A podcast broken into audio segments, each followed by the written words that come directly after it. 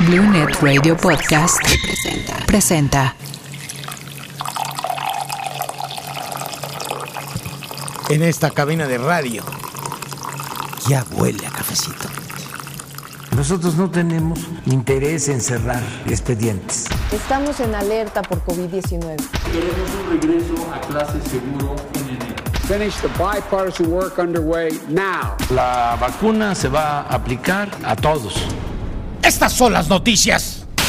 Hola, ¿qué tal? Yo soy Ciro Di Costanzo y esto es Zona Cero. Zona Cero es noticia desde su epicentro. Atención, el gobierno, empresarios y sector obrero acordaron posponer hasta febrero del 2021 la discusión de la reforma para regular la subcontratación, o mejor conocido como la outsourcing, y realizar una consulta. El sector privado se comprometió a no ejercer prácticas ilegales de subcontratación. El Pleno de la Cámara de los Diputados va a discutir y en su caso va a aprobar este miércoles la reforma a pensiones del Ejecutivo una vez que avanzó en comisiones a la iniciativa que fija un tope en comisiones que cobran las afores de los trabajadores. Y mientras yo le comento esto, diputados aprobaron ayer cambios a la Ley Federal del Trabajo para avalar el teletrabajo que obliga a empleadores a pagar luz e internet del home office, respetar el derecho a la desconexión y los datos personales. Tatiana Cloutier, legisladora de Morena, se dijo que está lista para asumir la Secretaría de Economía y aseguró que buscará entablar el diálogo con el sector privado para hallar soluciones y tener más y mejores empresas en el país. Recordar que primero es necesario esperar los tiempos para que Graciela, la secretaria Márquez, sea eh, designada dentro del INEGI y luego dar el paso para que yo pida licencia, llamar a mi suplente y dar este cambio Adicionalmente, debo decir que nos hemos puesto ya en contacto la secretaria Márquez y yo y hemos planeado esta transición para atender los pendientes que restan en la dependencia y que no se detenga nada de lo que ya está en tránsito.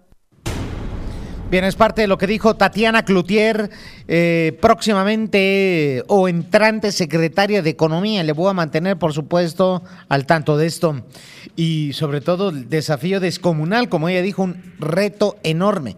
Y sí, y tiene un reto enorme Tatiana Cloutier, así que hay que irle leyendo.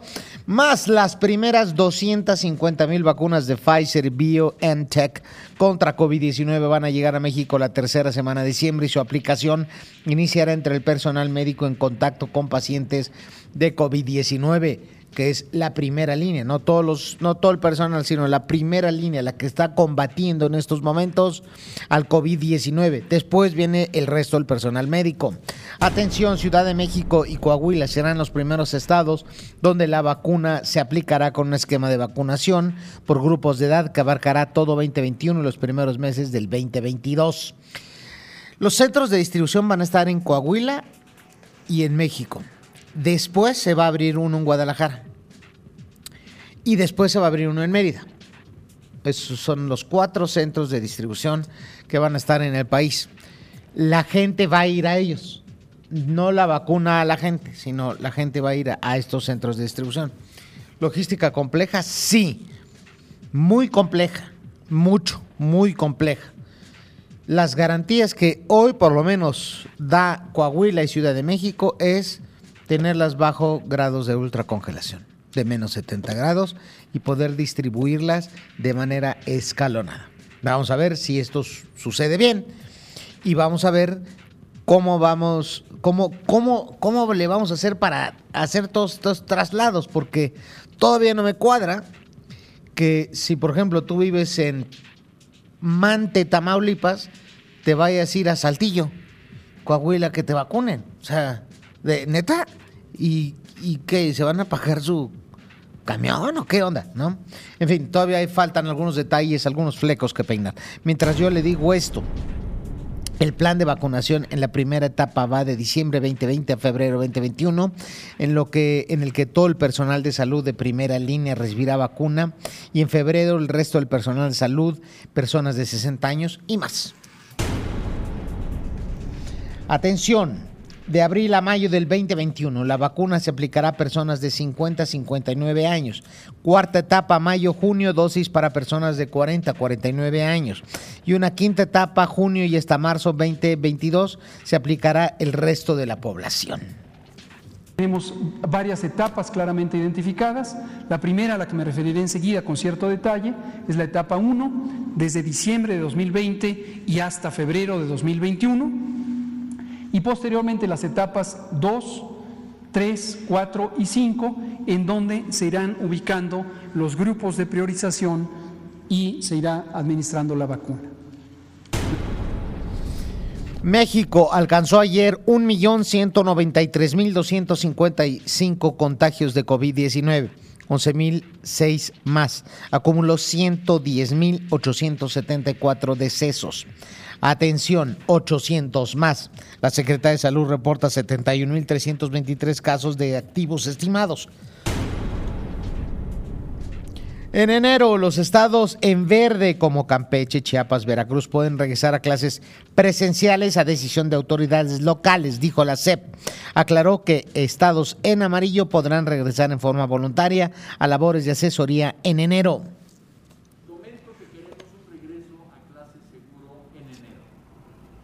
Y ese regreso a clase seguro será obviamente para los estados que estén en verde.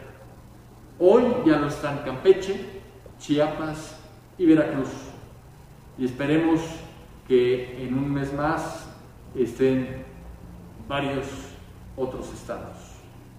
Depende cómo se comporten en diciembre, porque hay que seguir las reglas de sanidad y evitar que diciembre se convierta en un mes de amplios contagios. Bien, es parte, es parte de lo que se dijo en la conferencia de prensa. Mientras yo le comento a usted, en enero los estados en verde como Campeche, Chiapas, Veracruz pueden regresar a clases presenciales. Bueno, mientras tanto, el subsecretario de Prevención de la Salud, Hugo López Gatel, aseguró ayer que no es indispensable contar con una vacuna para que el retorno a clases sea posible. Eh, la dinámica de transmisión de las eh, comunidades escolares tiene sus peculiaridades y llevamos también muchos meses trabajando con el secretario de Educación Pública, el, el maestro Moctezuma Barragán, eh, precisamente en diseñar los mecanismos que harían factible el retorno a clase. Todo esto en el escenario sin vacuna. En un momento dado, ¿el tener vacuna puede ayudar? Sí, sí puede ayudar, pero no es una cosa que nos limite. No es una cosa que nos limite, dice López Gatel. Más el presidente López Obrador dijo que la vacunación contra COVID-19 será universal y gratuita. Reiteró que se tienen 20 mil millones de pesos disponibles para iniciar la compra de la vacuna. Esto es lo que dijo. Dosis millonarias de vacunas, pero la pregunta es, ¿y cómo se va a financiar? Pues es informarle a la gente que ya tenemos los fondos para ese propósito. Ya se eh, tienen disponibles para iniciar 20 mil millones de pesos. Bien, el secretario de Relaciones Exteriores, Marcelo Ebrard, dijo que son nueve proyectos internacionales de vacunas contra COVID-19 y en las que participa México significan 50 millones de dosis apartadas. Claro que somos 130 millones de mexicanos, pero por lo menos hay 50 millones de dosis apartadas. Misión cumplida, dice Marcelo Ebrard. Y sí, hay que reconocerlo. Y en este espacio radiofónico pues hacemos periodismo cuando se hacen bien las cosas, lo señalamos y como lo hemos dicho una y otra vez, la, eh, la iniciativa COVAX fue un acierto y sí, Marcelo Ebrard puede presumir misión cumplida, así es.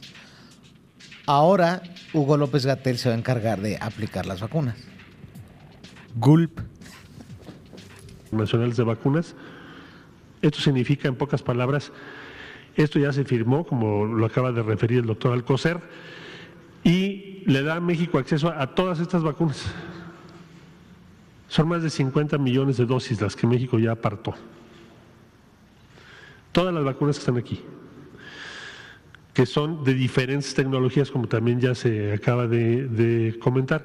Son Inovio de Estados Unidos, Moderna de Estados Unidos, CureVac alemana, que por cierto ya presentó su solicitud de fase 3 en México, eso es otra cosa muy importante. Merck Temis, que es de Estados Unidos, AstraZeneca, Oxford, que como ustedes saben hay una iniciativa México-Argentina para producirla en México, la Universidad de Hong Kong, Novavax, que también está presentando en México solicitud de fase 3, Clover Biopharma y la Universidad de Queensland, que es de Australia. Estas nueve por ahora son las más avanzadas. Si hubiese otras después, tendremos otras, pero ya tiene México acceso a todas esas. Por cierto, que el canciller Marcelo Ebrard, en otros temas, dijo que y anticipó que el proceso de extradición del ex titular de Seguridad Pública, me refiero, claro, está Genaro García Lunas, ah, García Lunas, pues va a ser largo y van a esperar la decisión del o de la jueza sobre si concede o no la solicitud de extradición a petición de Fejero. O sea, hay mucha gente que está diciendo, ya viene para acá. uh, ¿Quién sabe? Eso, eso es un proceso que vamos a ver si los, las autoridades judiciales en Estados Unidos lo aceptan, ¿no? Eh, y si el proceso se da como se tiene que dar. Y sí, va a ser largo. Una solicitud de extradición fundada en lo que ha resuelto el Ministerio Público, Fiscalía General de la República. Recordarán ustedes que cuando hay una solicitud de extradición tiene que haber una orden de aprehensión. Y pues ahí está toda la información correspondiente que valoró el juez y concedió la orden de aprehensión. Fiscalía General de la República nos pidió gestionar la extradición y es lo que exactamente hicimos. ¿Cuál va a ser la respuesta por parte de la autoridad en los Estados Unidos que aquí involucra, lo resuelve un juez? Pues vamos a esperar a que se dé esa circunstancia. Veremos. Los procesos de extradición son largos, porque desde luego el eh, que es sujeto de una solicitud de, de extradición tiene derecho a defenderse. Entonces, ya se presentó y ahora viene un proceso que estimamos va a ser largo, no es un proceso muy corto. Y veremos qué es lo que resuelve él o la juez que conozca el caso. Este es el origen y es lo que esperamos que sean lo, los siguientes pasos. Bien, esto es lo que dijo Marcelo Ebrard Casaubón. Mientras tanto, la jefa de gobierno reitera su llamado a evitar posponer las fiestas en diciembre, ya que incrementarán las hospitalizaciones. Yo pues ya he visto y ya he escuchado de muchas fiestas que están organizando en empresas. No eviten las fiestas, evítenlas, evítenlas, evítenlas, no es el momento. Ya después en enero nos armamos uno, en febrero, febrero nos armamos una fiesta, fiestoche de Navidad pero ahorita no es el momento y tendrá que ser una Navidad recatada, austerita, ¿no? De reflexión, como, como se supone que es el origen de la Navidad, ¿no? Y cero todo lo demás y aproveche y ahorre, porque hoy no es posible ni hacer posadas, ni hacer esto, ni hacer reuniones, ni hacer fiestas. No, Pospóngalo, pospóngalo. Más la Asociación de Gobernadores de Acción Nacional rechazó la iniciativa para reformar la Ley de Seguridad Nacional del Ejecutivo porque vulnera el federalismo y el derecho internacional con la que pretende regular la presencia de agentes extranjeros en nuestro país. Más a través de la Consejería Jurídica, el presidente Andrés Manuel López Obrador impugnó eh, en el Tribunal Electoral la advertencia del INE que no puede hablar del proceso electoral en curso, decisión que consideró un análisis subjetivo e ilegal. Perdón, ¿ya leyó el 134 constitucional? ¿Por qué no lo lee? Porque la idea del 134 constitucional es precisa y justamente que el presidente de la República saque las manos del proceso electoral, que el presidente de la República se abstenga de fustigar partidos de oposición y apoyar a su partido. ¿Por qué? No, no, no, no, no. No, no, no, no, no, no, no. Usted no está para eso. Perdóneme, señor presidente. Usted está para gobernar. Y Mario Delgado, el presidente de Morena, está para hacer campaña. Y todo Morena está para hacer campaña. Y los candidatos están para hacer campañas.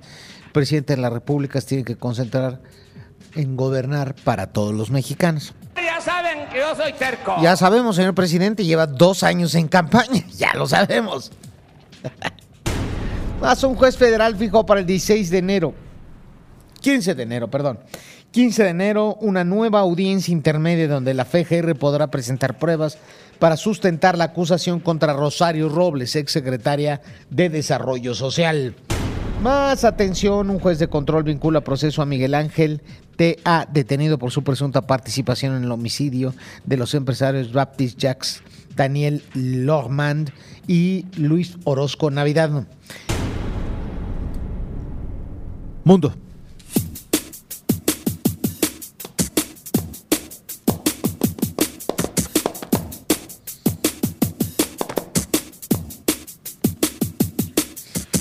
En el ámbito internacional, al presentar su equipo de salud, el presidente electo de los Estados Unidos, me refiero a Joe Biden, ha prometido distribuir 100 millones de dosis de vacuna contra COVID-19 en los próximos 100 días de su gestión.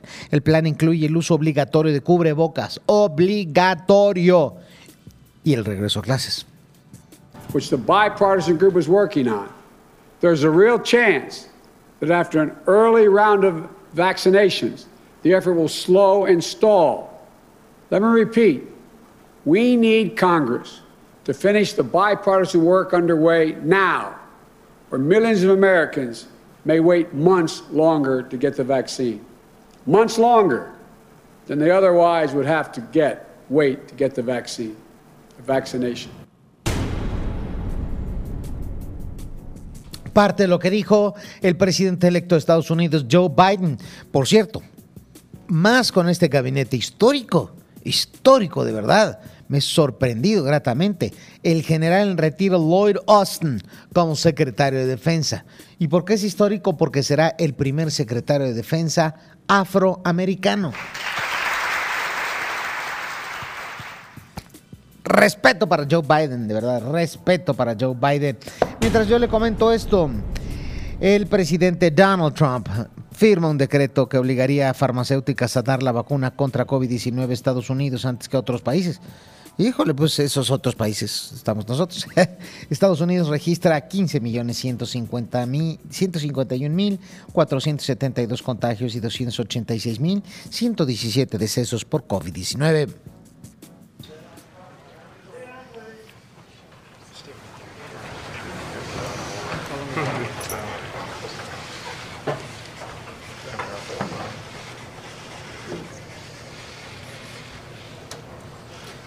So, let's see here. This, I guess we have to do our vice president. Joe Biden. Digo, es Donald Trump. Está llegando. Refiriéndose a Mike Pence, su vicepresidente.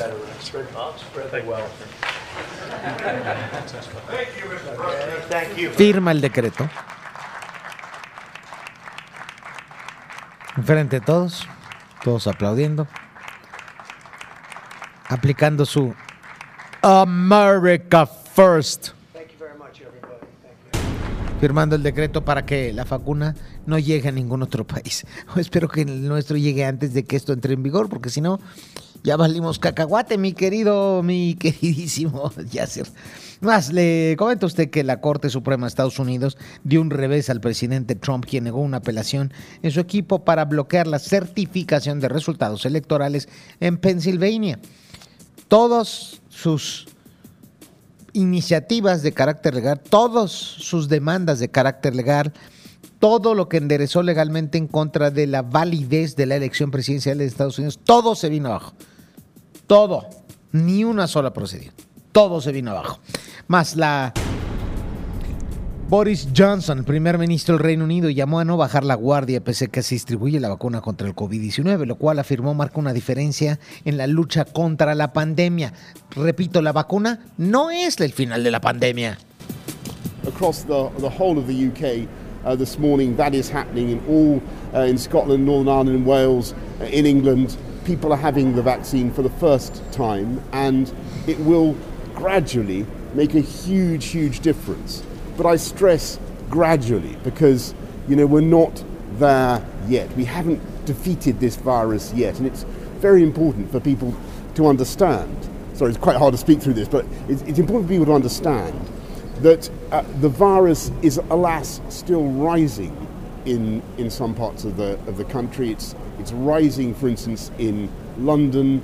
Uh, we've got it down hugely as a result of the measures we took in, uh, in November, uh, which have, ju- have just come off. People made a huge, huge effort. We can't afford to relax now. And so my message would be it's amazing to see the vaccine coming out. It's amazing to see this tremendous you know, shot in the arm for the entire nation, but we can't afford to relax now. Es lo que dice Boris Johnson respecto de la huge difference, la, la enorme diferencia que va a ser haber empezado temprano, haber empezado como el primer país que autorizó y que empezó a aplicar la vacuna. Por cierto, el Reino Unido ya la hizo, aunque Trump bloqueara la distribución de la vacuna en otros países.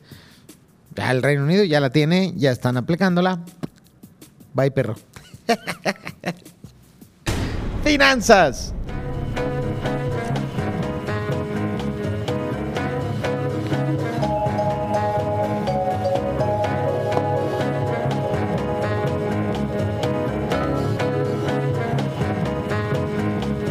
Atención para los inversionistas que hacen la patria en este país. Atención para que tome las decisiones adecuadas, abriendo que está la Bolsa Mexicana de Valores y también los índices de Nueva York, es decir, el Nasdaq Composite, el Standard Poor's 500 y por supuesto el índice Dow Jones. Vámonos entonces hasta Europa. Europa, el FTSE 100 de Londres sube 0.48%. Tome nota. DAX de Alemania avanza 1.04%, más de un entero. Tome nota en España, el IBEX 35 gana 0.35%. En París, en Francia, el CAC 40 sube 0.37%. Más en los mercados asiáticos, en Tokio, capital del imperio japonés, el Nikkei ganó 1.36 por 33%, es decir, más de un entero. Tome nota ahí y subrayele con, con, con delineador naranja. El Hang Seng, ahí en el distrito financiero de Kowloon, en Hong Kong, subió 0.75%. Mientras tanto, ahí en Shanghai, China, el Shanghai Composite cede 1.12%, es decir, negativo. Subrayelo hoy con un outliner rojo. Negativo, Shanghai Composite 1.12%. Deportes.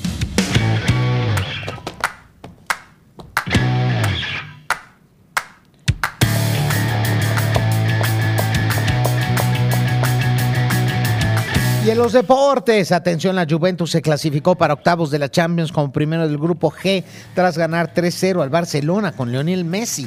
Fue un duelo entre Lionel Messi y Cristiano Ronaldo. Y pues Messi valió cacahuate. Atención, gracias a los dos tantos de Ronaldo y un remate de Winston McKinney, se aplanaron al Barcelona los de la Juventus de Turín. Datos sobre mi planeta. En mi planeta hay muchos animales en peligro de extinción, como la vaquita marina, algunos tipos de tiburón, lobos, rinocerontes y muchos más. Para lograr salvarlos necesitamos no desperdiciar agua, no gastar más luz de lo necesario, no tirar basura al océano. Así ayudaremos al medio ambiente. Cuidemos el planeta. Money Man. Antes la economía y las finanzas, importantísimo. Mi querido Arturo Dam, te saludo con gusto. Muy buenos días. Ciro, muy buenos días y ahora sí que para hablar del dinero y en concreto del poder adquisitivo del dinero, porque hace un rato el INEGI dio a conocer la cifra de inflación para el pasado mes de noviembre y resulta que en términos anuales, comparando el nivel de precios de noviembre de este año con noviembre del año pasado, la inflación fue del 3.33%, lo cual, Ciro, es una buena noticia porque hay que recordar que en octubre la inflación se ubicó en 4.09%.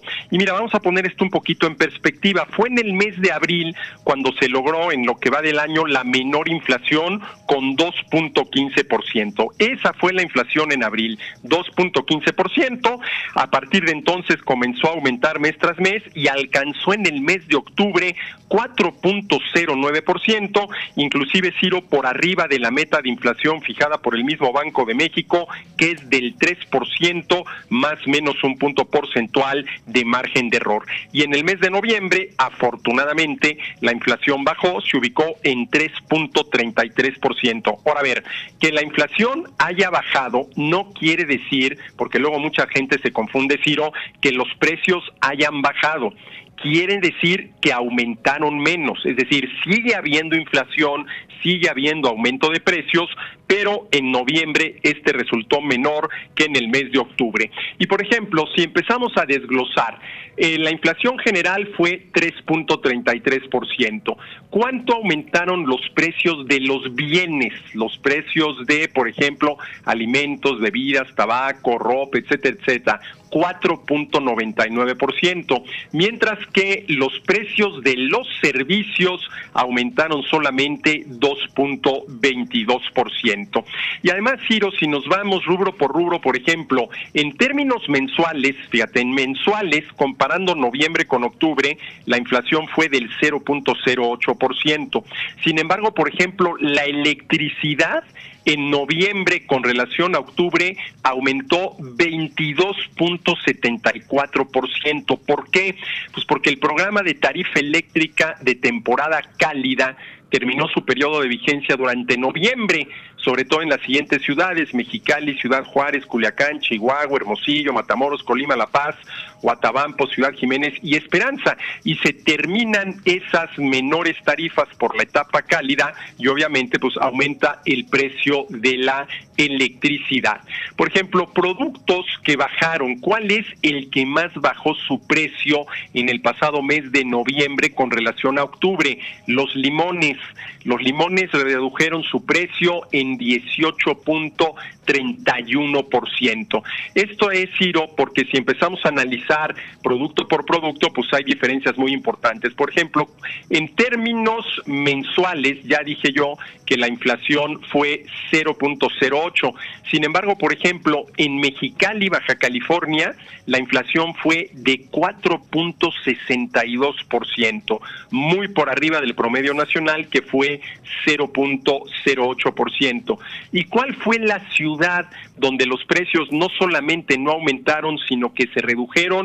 Tijuana, Baja California, con una reducción de 0.78, es decir, en el mes de noviembre, comparado con octubre, en Tijuana, Ciro, hubo lo que se conoce como deflación, ¿sí?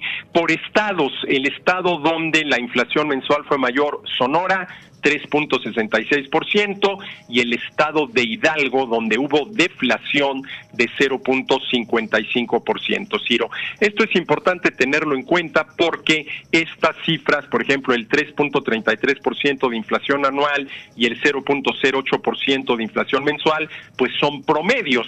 Y aquí, Ciro, ¿qué sería lo ideal? Que cada familia pudiera calcular su propio índice de inflación y veríamos diferencias muy importantes. Pero, Ciro, para redondear el comentario, pues la buena noticia es que después de haber tenido inflación de 4.09% en octubre, en noviembre esta bajó y se ubicó en 3.33%.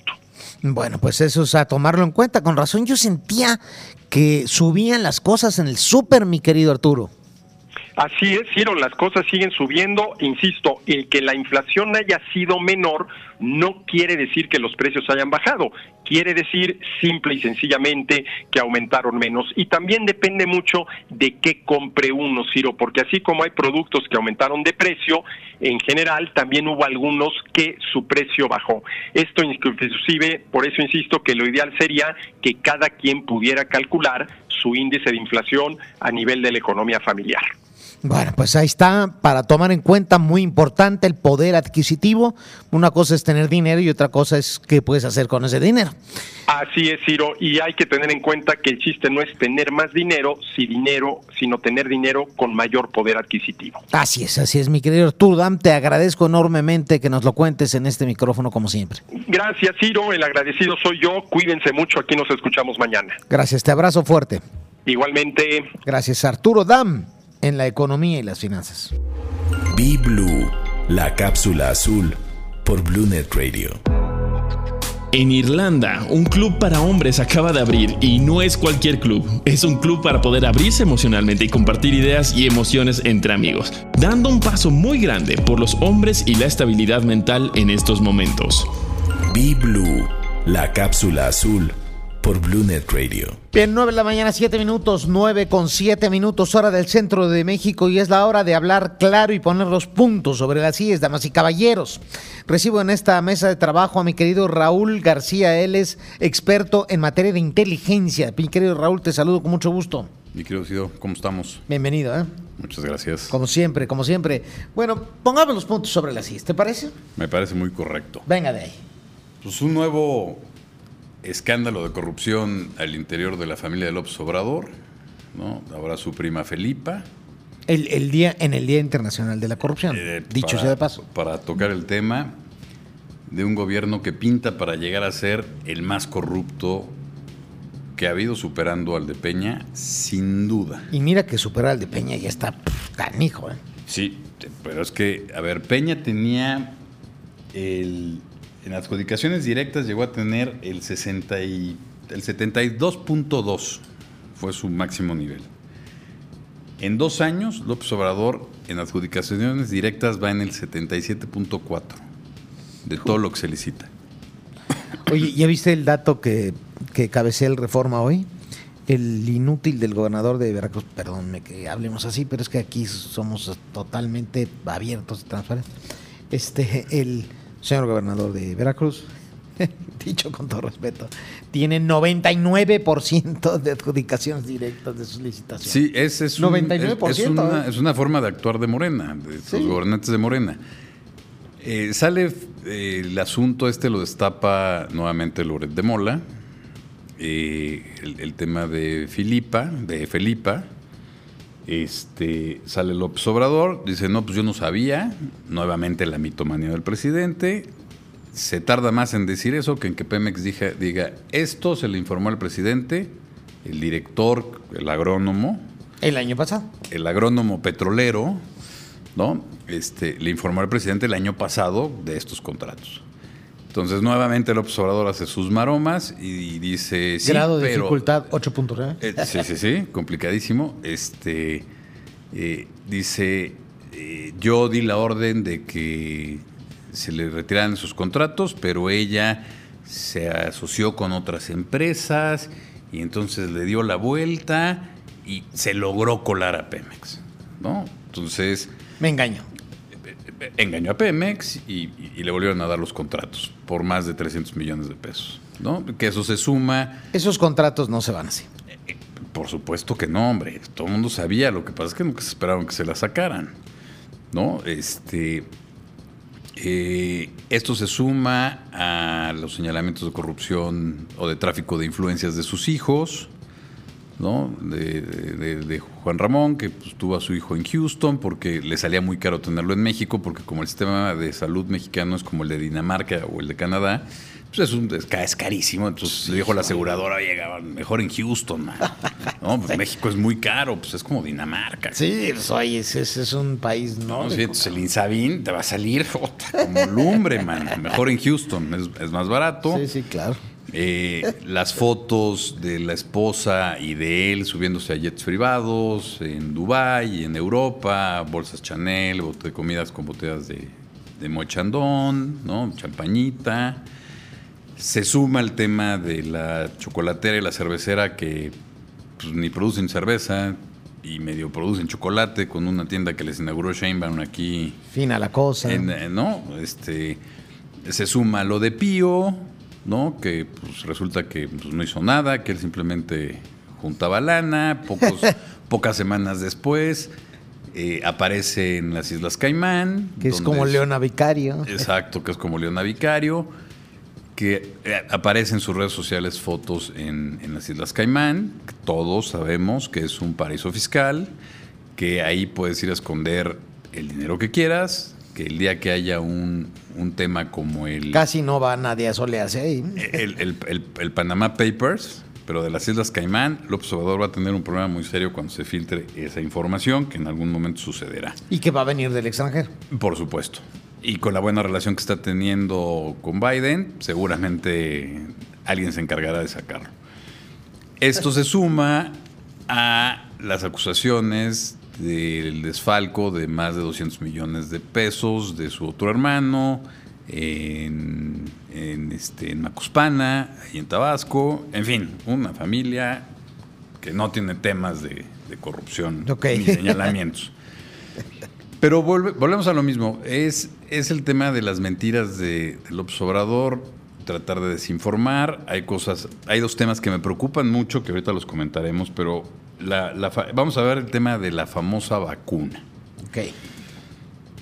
Eh, como ya lo platicamos la vez pasada, la semana pasada, eh, el tema de la saturación de los hospitales en la Ciudad de México es muy delicado. Está llegando a puntos verdaderamente preocupantes. Sheinbaum, que queda claro que es un florero más, eh, le echa la Y bolita. contra su voluntad, ¿eh? porque yo la veo que, híjole, o sea, lo met- la mete en problemas y aún así, pues, se queda de florero. Eh, sí, porque obviamente eh, va en contra de sus intereses políticos, que son el 2024. Claro. Entonces, ¿qué hace? Sheinbaum sale y dice, pues es que el semáforo rojo no depende de mí, depende del gobierno federal. Entonces, con eso se sacude el tema del semáforo rojo. Pero la realidad es que la saturación es muy grave. Todo el mundo está eh, esperanzado en la vacuna. A ver, el tema de la vacuna es un tema muy complicado. Sale Marcelo Ebrard a decir que, que han eh, contratado eh, 34 millones de dosis, ¿no? que recibirán en los primeros tres meses del, del, del 2021, y que a partir de ahí recibirán un mes, eh, durante un millón de vacunas este, mensuales. Eh, el tema de la vacuna de Pfizer es, en primer lugar, ellos hablan de, de una dosis, ¿no? Porque así se vende. Y son dos. Y son dos. Te tienes que poner una primera y a los 21 días una segunda dosis, ¿no? Eh, ellos dicen que hasta ahorita van a llegar 107 mil dosis a la Ciudad de México y 17 mil 500 a Coahuila. Que esto no te sirve para nada porque si son 104 mil para la Ciudad de México, 107 mil para la Ciudad de México y entendemos que son dos dosis por persona, pues entonces es la mitad 50 mil personas, básicamente. de un país de, ciento, de más de 130 mil habitantes, Más de más, de más 130 millones. de 130 millones de habitantes. Y sale Gatel ayer con una cosa que de verdad es escalofriante, que diga, pues vamos a vacunar al 70% y con eso hacemos una inmunidad de rebaño, no sé si se refiere a, los seguidores del López Obrador, que él así los calificó en algún momento. Animalitos. Eh, Como sus animalitos. Entonces, sí es un tema complicado. La efectividad de la vacuna de Pfizer es del 70%. Ayer se filtra esto en, en Inglaterra, que es la que ya empezó a vacunar. Las etapas de vacunación sería la primera, que es prácticamente ya. Eh, sería para eh, gente del sector salud, que son los que más están expuestos. La segunda sería de mayores de 80 años, la tercera para gente que esté entre los 70 y 79, la cuarta donde entras tú, de entre 60 y 69, sí, claro. la quinta entre 50 y 59 y la sexta entre 40 y 49 y la séptima en menores de 40 años. ¿Dónde entras tú? Donde entro yo. Pero el tema es, este, a los menores de edad no los pueden vacunar porque no se han hecho pruebas y no se sabe qué reacción pueda tener la vacuna en los menores de edad. Lo que espera López Gatel 18 para arriba. de 18 para abajo. Por eso, pero nada más se pueden vacunar de 18, de 18 para arriba. De 18 para abajo, lo que dice López Gatel ayer es, vamos a esperar, esperaremos que para cuando lleguemos a ese momento, que deberá ser finales del 2021, eh, eh, ya se hayan hecho las las Investigaciones. investigaciones sobre los efectos para los menores de edad. Es buen dato, ¿eh? Pero el tema de ahí viene, ¿cómo vas a mantener la cadena fría de las vacunas cuando las tienes que mantener entre 70 y 80 grados bajo cero? ¿Cómo las vas a distribuir? ¿Cómo vas a hacer para llegar a las comunidades donde vas a empezar a tener un problema serio? Porque ahorita estamos con el tema de, de las peregrinaciones a la Basílica de Guadalupe. Todos sabemos que no son de la gente de las lomas, sino que es gente que viene de, De de comunidades. todo el país, ¿eh? De comunidades muy aisladas y que corren un grave peligro de que haya un rebrote serio en comunidades en donde tienen una baja incidencia de COVID. Y sale Claudia Sheinbaum a decir, no, pues les hago un llamado para que no vengan, que pues es como un llamado a misa porque... Literal. Porque la gente no lo va a dejar de hacer, porque la guadalupana pues es la guadalupana, ¿no? 6 a 7 millones de personas, la mayor concentración de personas en el mundo. Sí, aquí el, el tema es... Religioso. El tema es, cierran la basílica 10, 11, 12 y 13. Pero eso que te provoca que la gente acampe en los alrededores de la basílica para esperar que abran. Ahí están, ¿eh? Entonces, ¿qué creas? Pues un- una mayor concentración de personas y una posible propagación mayor del, del- del COVID, ¿no? Eso es en cuanto al tema de la vacuna. Es un tema complicado. Yo no creo que el gobierno esté listo como para... Si no han podido con, las medicinas del IMSS, eh, con el tema del cáncer de los, de, de los medicamentos para el cáncer infantil, pues veo muy complicado que puedan distribuir la vacuna más en una cadena fría tan específica como la que se necesita. Eh, yo siento que López Gatel se refiere a que van a poner una vacuna una sola vez y Dios quiere y les pegue y ya no necesiten la segunda porque si no, de las 34 millones que está hablando Ebrard, Y Ave María, dame puntería. Exactamente, porque de los 34 millones que dice Ebrard que deberán de llegar en el primer en el primer trimestre del año que entra, realmente eso te sirve para 15 millones. O sea, 17 millones, porque son 34 millones los que él dice. Y de ahí llegará un millón mensual que te servirá para 500 mil, porque son dos dosis. Y el presidente dijo que tiene ya recursos para 50 millones de vacunas. Eh, Nada más le faltan 20 mil millones de dólares. Nada más le faltan sí, pesos. 200, sí. Nada más le faltan eh, 80 millones de vacunas.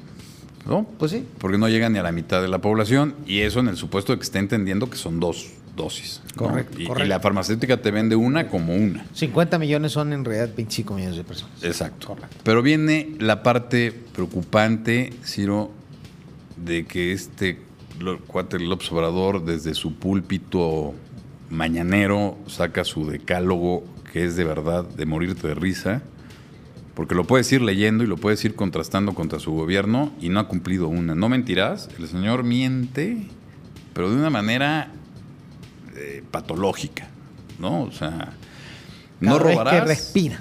No robarás. Hay señalamientos muy graves en contra de, de su honestidad, ¿no? Porque nunca ha reportado ningún tipo de, de, de impuesto, de, de ingreso, nada. O sea, el señor vive de rebanadas de aire, supongo. Este, pero sus hijos se dan una vida que ya quisiera dársela a mucha gente. En fin, son cosas. Muchos millonarios, de hecho. Sí, son cosas preocupantes. Eh, esto del decálogo que saca, que se me hace eh, un tipo de adicción de, de, de- de- de tema religioso, de tema este, de adoctrinamiento, muy raro, muy, muy, muy complicado, pero lo peor son los nombramientos que da el día de ayer. Quedan órganos autónomos que son importantes que se mantengan autónomos, como es el Banco de México. Pues sale otra que es, eh, otras más señaladas co- como una persona corrupta, que es Rocionale, donde tiene metida a su compadre, a los amigos del compadre, a los sobrinos, a la hermana, al esposo de la hermana, a todo el mundo haciendo un negocio en dos bocas. Eh, estos dos órganos, eh, perdón, sale Rocío Nale y dice, ¿por qué no que, que el Banco de México meta las reservas para comprar deuda de Pemex? No, No, es un gran bueno, negocio. no, no, no, de ninguna Entonces, manera. el, el Banco de México dice, bueno, no hay manera. No hay manera. Pero ¿cuál es el problema?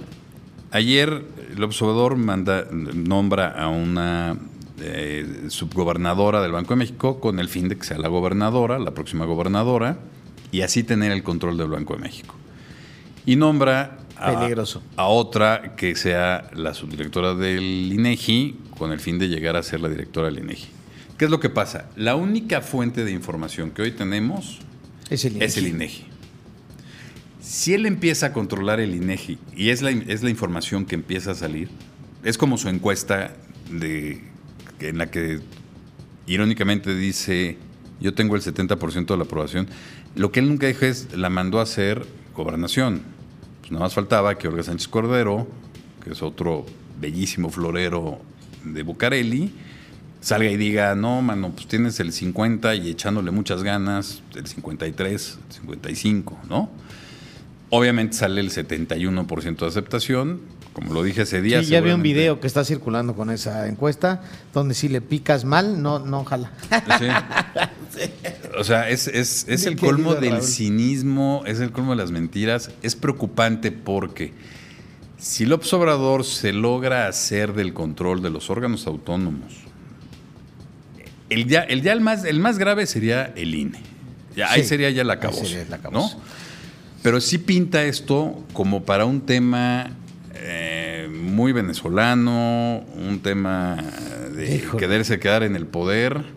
Está generando mucha inquietud en ciertos círculos de la sociedad mexicana porque Por sí se está tratando de hacer de los órganos autónomos y eso es un riesgo muy grave y lo, te- lo tenemos que impedir si no queremos que este país se convierta en una, en una dictadura no perfecta como la del PRI, sino bastante imperfecta Como la de Maduro.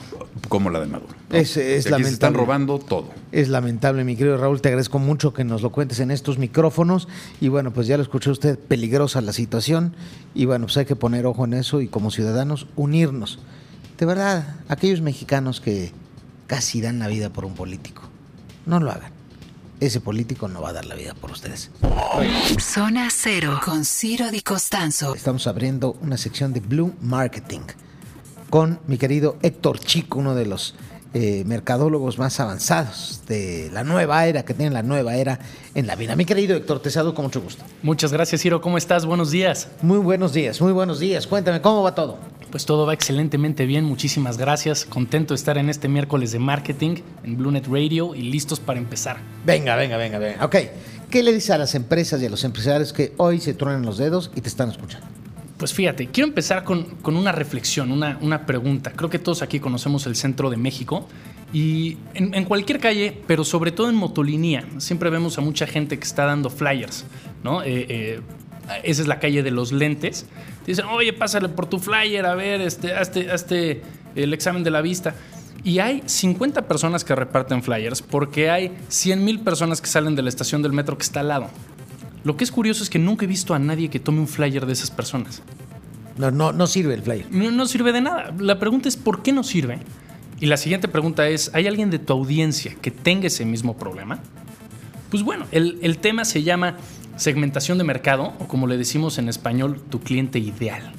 Ok, quien esté repartiendo flyers como estrategia, ya pueden dejar de repartir flyers. perdón, perdón, no jala. No, y, y muchas otras estrategias tampoco que son similares como una mala publicidad online y ahorita lo vamos a ver.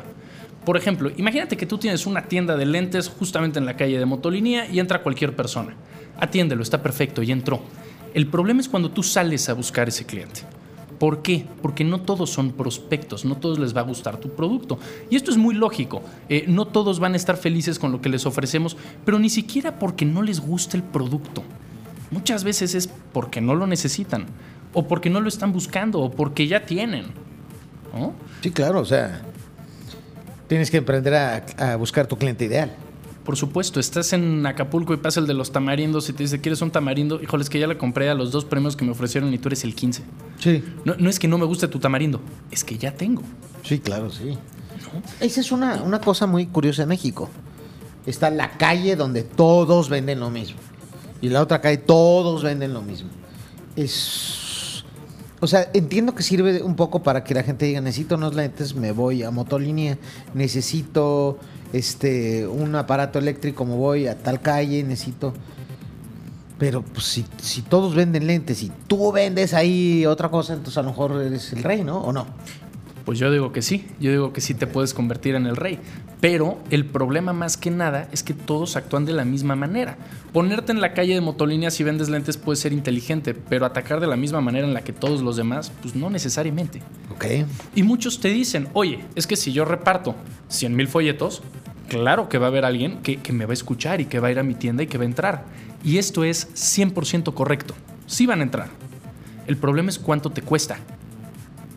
Porque claro, aquí hay que invertir O sea, mucho ¿cuál es el revenue? Claro, por supuesto. ¿Cuál es el retorno de eso? ¿Cuánto te vas a tardar en entregar tus 100 mil folletos cuando tienes a alguien que va seguido a Motolinía y nunca he visto a nadie que pueda entregar un folleto? ¿Cuánto te va a costar? Puedes hacer una super campaña de redes sociales, pero ¿a cuántas personas les vas a pegar de los que realmente te interesan? Ok. Esa es la pregunta. Ok. Vamos con la Entonces, la respuesta es: ten un cliente ideal y cásate con él y solamente véndele a él, Ciro.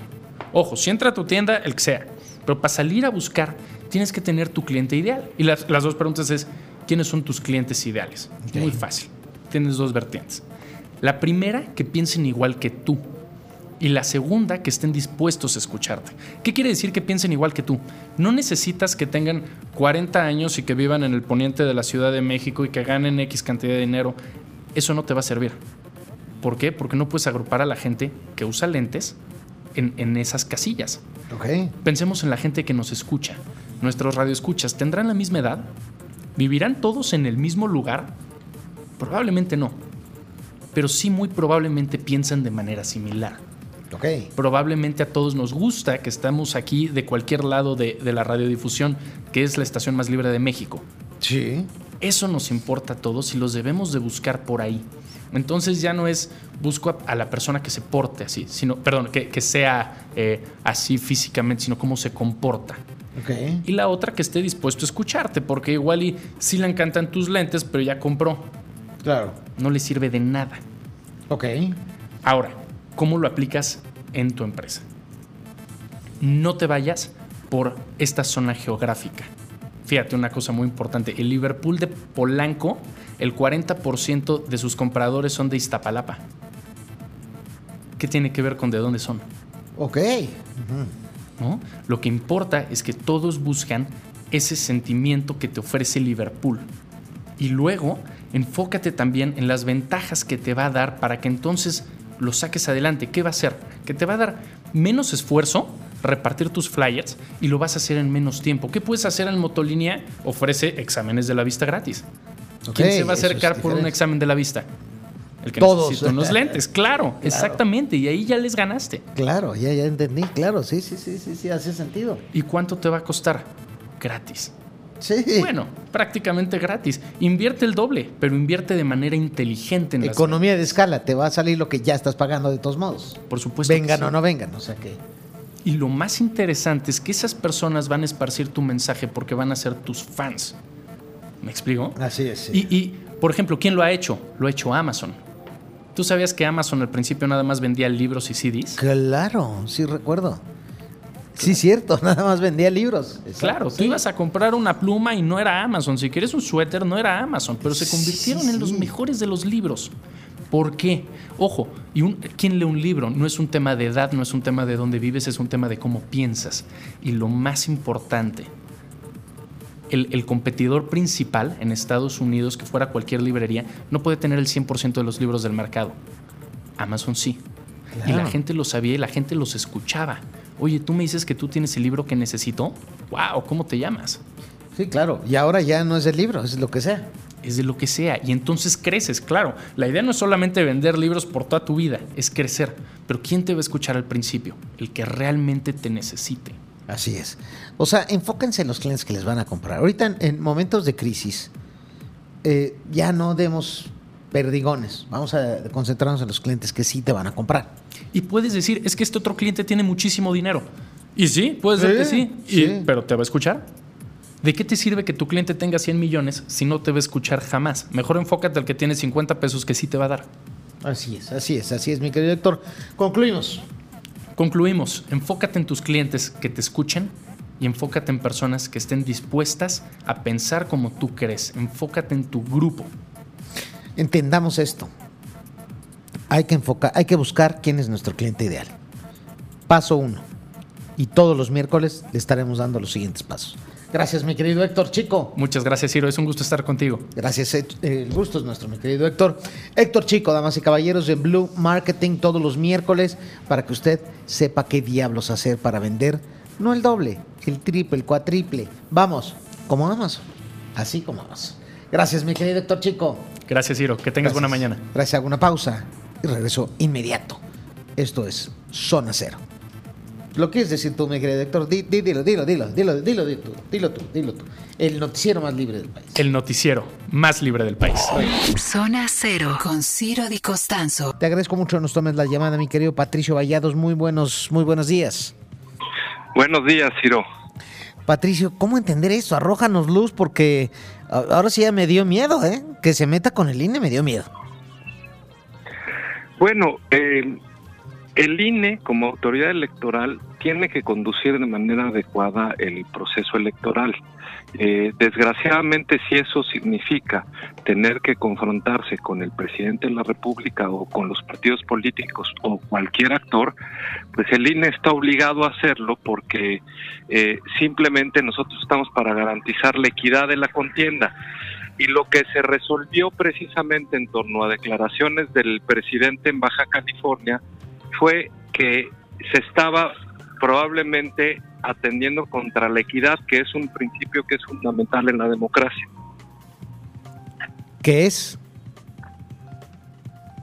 Pato Vallados, ¿me escuchas? Sí, sí, sí, perfecto. O sea, ¿qué pasa? ¿Qué pasaría si López Obrador se sigue metiendo las manos al proceso electoral? ¿Qué sanciones el INE podría hacer o qué acciones podría tomar el INE para, para, para taxativamente obligarlo a respetar el- la ley constitucional? Bueno, esperemos que, eh, que no llegue a más. Lo que pasó, Ciro, el viernes, la Comisión de Quejas eh, adoptó medidas cautelares, es decir, que informó al presidente que debería abstenerse de opinar de cuestiones partidistas, porque ya estamos en el proceso. Y entonces esto podría eh, constituir una violación a la norma. Esto se irá eh, pronto a la sala especializada del Tribunal Electoral del Poder Judicial de la Federación y esta sala determinará en primera instancia y posiblemente en la sala superior en segunda instancia eh, cuál es el margen que tiene el presidente precisamente para tratar esto.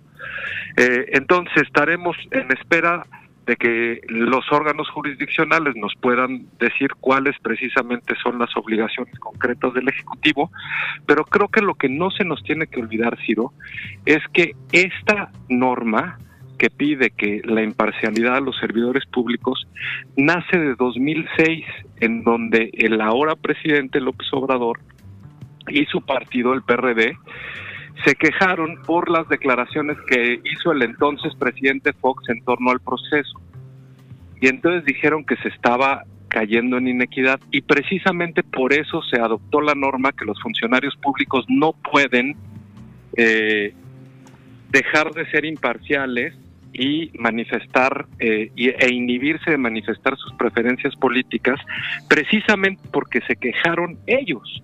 Claro, claro, claro. O sea, el, presidente López Obrador de la oposición ya, ya le hubiera reclamado al presidente López Obrador. O sea, este, justamente ellos son los primeros que gritaban que saque las manos del proceso electoral, le hace Peña Nieto, Calderón, este, eh, Vicente Fox, todos los anteriores, ¿no?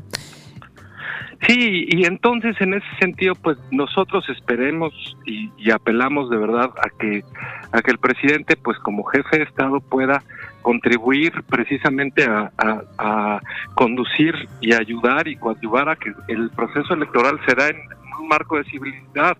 Como sabe Ciro, pues ahorita los ánimos de la sociedad eh, están confrontados, existen eh, diferencias, estamos en medio de una pandemia y creo que lo- la invitación que hace el INE es que pues todos pongamos de nuestra parte para que las diferencias que naturalmente existen en la sociedad se puedan dirimir pacíficamente y mediante procesos electorales que sean los mejores posibles. Claro, claro. Ahora, Patricio Vallados, a reserva de lo que diga el Tribunal Electoral del Poder Judicial de la Federación, porque el presidente apeló, a reserva de lo que diga, ¿qué sanción puede tener Morena si el, si el presidente sigue con su activismo político? Bueno, Morena este, no tendría sanción porque el presidente pues no, no está actuando como parte de, de- del partido. Eh, digamos, pero el- justo el procedimiento, Ciro, lo que hace desde hace algunos años es que el INE lo que hace es que eh, investiga, adopta o no adopta medidas cautelares y le entrega a la sala especializada del tribunal que se encarga de estos temas eh, toda su investigación y es la sala la que se pronuncia. Entonces, digamos, el INE por sí mismo no tiene eh, herramienta alguna y más bien lo que hacemos es que le damos los asuntos a la sala especializada y esta ya determina lo que lo que en derecho procede. ¿Qué, qué herramientas conforme a derecho podría tener el Tribunal Electoral para avenir al presidente a que se ciña a la letra de la ley?